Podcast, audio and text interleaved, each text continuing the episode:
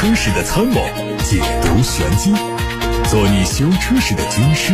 维护权益；做你开车时的朋友，分享乐趣。调频九二七，傍晚六点半，董涛说车，只和车友在一起。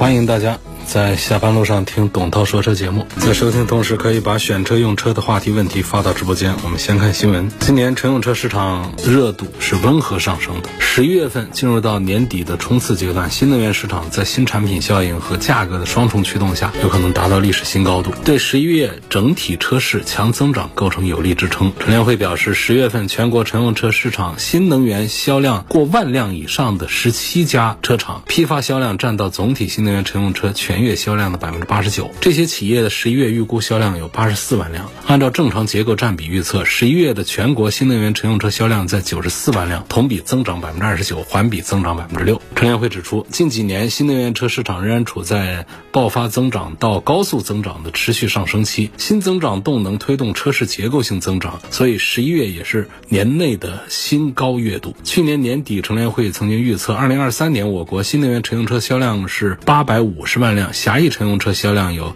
两千三百五十万辆，年度新能源车渗透率可能会达到百分之三十六。目前总体基本吻合，近期车市运行状态较去年预测的要好一点。十一月，国内乘用车召回规模重新回到高位，年内的第三次单月召回突破百万辆。据国家市场监督管理总局缺陷产品管理中心的数据，十一月总共发布乘用车召回公告七则，涉及九个品牌，一百一十三万辆车，同比增长了百分之两百五十七，环比增长了百分之一千零九十三。一到十一月，乘用车累计召回数量达到了五百五十九万辆，已经超过了二零二二年全年召回总量。十一月召回集中在美系品牌。上汽通用的别克、凯迪拉克、雪佛兰三大品牌召回了一百一十多万辆，占到当月总量的百分之九十九。其余各品牌车系召回的只有四千多辆，占到的总量不足百分之一。因为上汽通用三大品牌燃油泵控制模块发起大规模召回，十一月的召回原因是以燃油系统为主。其中，别克以六十一万辆的数量成为当月最大规模的单次召回。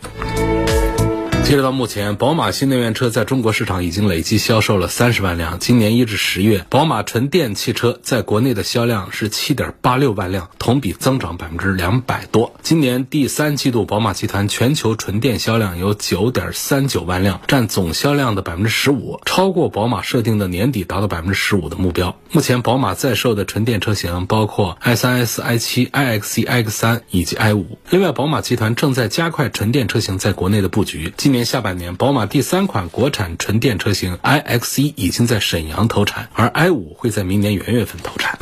小米造车又有新进展，小米科技有限责任公司申请了新的 SU7 商标，目前商标的状态是等待实质审查。另外有媒体报道说，小米的第一款汽车上个星期在北京亦庄工厂进入到生产线验证的第五个阶段，这工厂将在本月完成装车三百辆的目标，相比十一月份翻了几倍。不过报道也指出，这并不代表新车会在本月实现量产，新增产量是为了供应终端展车需要的，量产节点将不会早于明年。的一季度，有知情人士透露，小米目前已经规划好了三款汽车，会在三年内陆续发布。这三款车型有两款是纯电车型，其中代号分别是摩德纳以及勒芒；另外一款呢，可能是混合动力车型，内部代号叫做昆仑。行业猜测说，代号为昆仑的车型应该会配增程系统。网上还有一组哪吒全新车车型的路试照片，结合此前公布的信息看，测试车可能就是在广州车展上宣布的山海平台新车哪吒 L，它会。成为继哪吒 S GT 之后的第三款山海平台车型，会是五座布局，明年一季度发布。一般来说，以 L 命名的车型都会倾向于采用大尺寸设计，主打乘坐空间和舒适豪华体验。哪吒汽车可能这次也会为消费者带来冰箱、彩电、大沙发，并且以家庭为主的 SUV 车型。动力参考其他两款，也会延续纯电和增成两种方式。最后是关于智界 S9 的消息，有消息说这个车定位是跨界运动 SUV，可能会在明年二季度、三季度迎来上市。前脸造型和贯穿尾灯基本和智界 S 相似，只是整体比例有变化。侧面是溜背的造型，内饰同样跟智界 S7 保持一致，继续用游艇架舱的设计。液晶仪表搭配独立中控屏。通过车辆信息来看呢，车型一栏写的是电机后驱长续航版。这是今天的汽车资讯，欢迎通过董涛说车微信公众号以及董涛说车 Pro 的微信公众号以及八六八六热线电话参与节目互动，也提醒大家关注董涛说车同名的抖音号、视频号和小红书。我们有关于蓝图汽车的两条消息要跟大家合并发布一下。昨天呢，二零二三蓝图科技日暨蓝图追光 PHEV 全球上市发布会在。博鳌举行，蓝图把自己研发的 SOA 电子电器架构命名为天元架构，蓝图追光 PHEV 正式上市。天元架构是国内最领先的软件定义汽车架构，能实现汽车的高度智能化和网络连接，为用户带来最前沿的智驾体验。蓝图追光 PHEV 则是从预售开始就受到大家青睐。作为蓝图汽车第一款电混轿车，它能够实现超长续航，同时兼顾超强动力和超低能耗，是新能源 PHEV 轿车里续航最长的车型。蓝图汽车。通过不断的技术创新和产品升级，开创了混动的新时代，推动了中国汽车行业实现更高质量发展，为消费者带来了更便捷、更安全、更智能的出行选择。而另外呢？近日以“汽车独角兽催生新汽车”为主题的中国汽车独角兽大会在安徽举办。大会由汽车评价研究院牵头组织，汇聚众多汽车行业的领军人物和专家学者，共同探讨新能源新汽车时代的创新与发展。东风旗下的智新科技股份有限公司、东风悦享科技有限公司，凭借技术创新、产品规模以及供应链整合的综合实力，荣获了中国汽车隐形独角兽的称号。这次大会，东风旗下两家单位入选，展现了在东风公司东方风起计划和科技跃圈行动的引领下，汽车动力总成事业以及智能汽车、赋能智慧城市发展方面所取得的显著发展成就。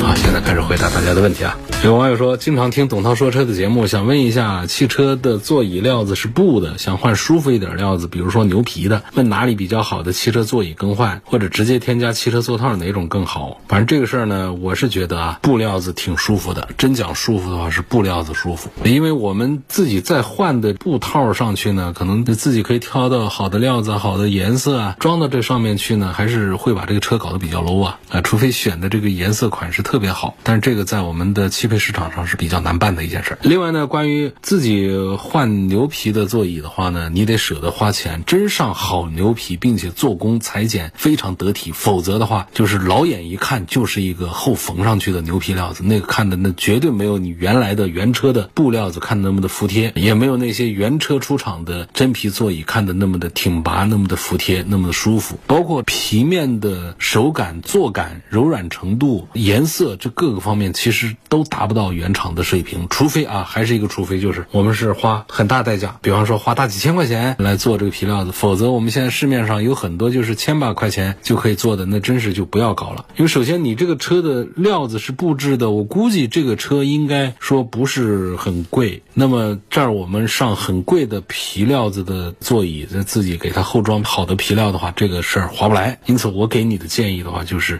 就用这个原车的布料座椅啊。或者说，特别尤其是我们新买的车是布料座椅的，你起码先把这个座套把它弄旧了再说，脏了不要紧，脏了都还可以清洗，弄旧了觉得弄不出来了，这时候我们再给它换座套啊，或者换皮料啊都可以。新车的座椅我是特别不赞成，整个的新车的座椅就把它给拆了，然后给它缝上那种看起来很 low 的、很低档次的那些新的座套或者说皮面的。其实这也就是我们中国车主是特别的喜欢皮座啊什么的，这到了高档车上当然是作为一个标配。其实，在汽车发达国家的话，这根本就是颜色呀、做工啊、质地都比较好的布料子，其实是首选。好，当然我这只是劝说啊，还是想换怎么样的话，我建议呢，你可以去那个董涛说车的抖音号里头的车友群，那里头是有一些弄车子的老板在里头了，可以在群里面发消息去打听，谁家可以做的好一些。还有一位朋友，我也建议你到董涛说车的抖音号上去玩一玩啊，到车友群里面去，或者是你这样到董涛说车抖音号的橱窗里面去，我挂了有一样东西是去除油渍的。他说：“涛哥你好，车漆表面上总是有油渍，尝试了洗洁精、洗衣粉根本弄不掉，求推荐能够去除顽固油渍的清洗剂。”你看董涛说车抖音号的橱窗里头，我挂着有，那上面挂出的所有东西啊，一定是我买呃用的。用过的，而且我觉得好的，我反过来把它找出来，把它挂上去的。因为我才开这个抖音号没两个月，不是说开了抖音号之后就为了卖东西啊，于是呢就找了一些链接挂上去让大家去瞎买，不是这样子的。是我反过来，我回想了一下，把我的购物车找出来，我看这过去我用过哪些好东西。质量效果还不错的，然后它也上了抖音的精选联盟的，可以挂到橱窗里来的，我把它拖过来放到上面来的，所以建议这朋友就直接上去，就一样产品，我不记得它叫什么名字。到我的橱窗里面去找董涛说车抖音号啊。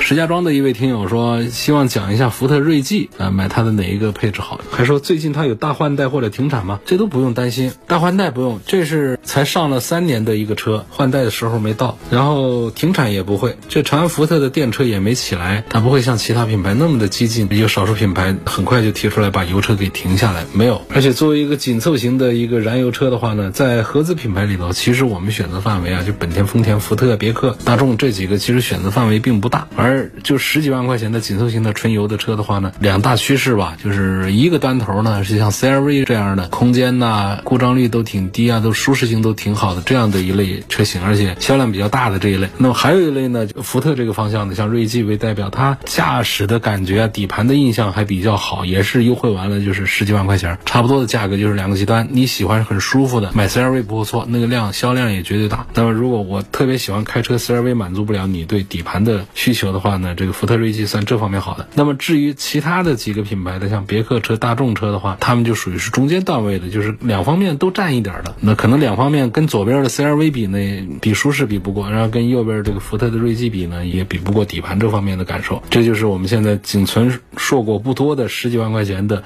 紧凑纯油车的一个大概的选择的范围。有个网友说，时代半雅阁二零二三年买的车，现在开了一万五千公里，发现漏机油该怎么处理？到四 S 店索赔，当然前提就是它是质量问题，那就是去索赔，让他给你弄好就行了。这个它不符合那些条件，我们想象中的啊，我这新车发动机给我换了，或者把车换了，它这个不符合三包法里面的相关退换车的条件，它只符合一个质量问题的话，免费索赔维修的一个条件。所以回四 S 店去，让四 S 店给你搞好就行了，任意一家四 S 店就可以啊，不一定是说卖车。那一家，有网友说，我现在特别纠结，我是花三十多万买个油车呢，还是买个电车？本人倾向于奔驰 GLC，现在电车新势力太多了，很纠结。如果推荐电车，是推荐哪一个品牌？三十多万的 SUV，三十多万买油车，确实是有点尴尬啊。现在总觉得买油车呢，好像有点过时，但是呢。又总觉得好像买电车呢有点不甘心，好像这个时候还没成熟。确实是啊，我们现在的技术平台，像八百伏啊、更快的充电呐、更好的、更高密度、更安全的电池啊，其实都还没有普及开来。八百伏现在才起个头，那后面九百伏的都在后面等着，那肯定更好。然后呢，像这个固态电池呢，看明年就开始有少量的车型在少量的品牌上开始有装配。半固态电池到固态电池，这是颠覆式的一些东西，它都在后头等着。但是呢，就现在的这些电池，包括现在发布的一些充电的一些技术来看的话呢，其实也好像是够用了。所以我们在买这个电车。做这个决定的时候，就遇到一个尴尬，就是你可能技术发展太快，你根本跟不上。它不像油车，买个车用几年还能超着先领着钱。你现在就是超前领先是做不到。你今年买的车肯定明年就过时。那么，所以我们花点小钱还可以。然后工薪阶层花个三四十万买个车，做这个决定确实是比较困难。那到底是买个油车还是买个电车？实际上，在这种情况下呢，我对于这位朋友的衷心的劝告，其实你可以倾向于看一下电车，然后最后买。买个油车。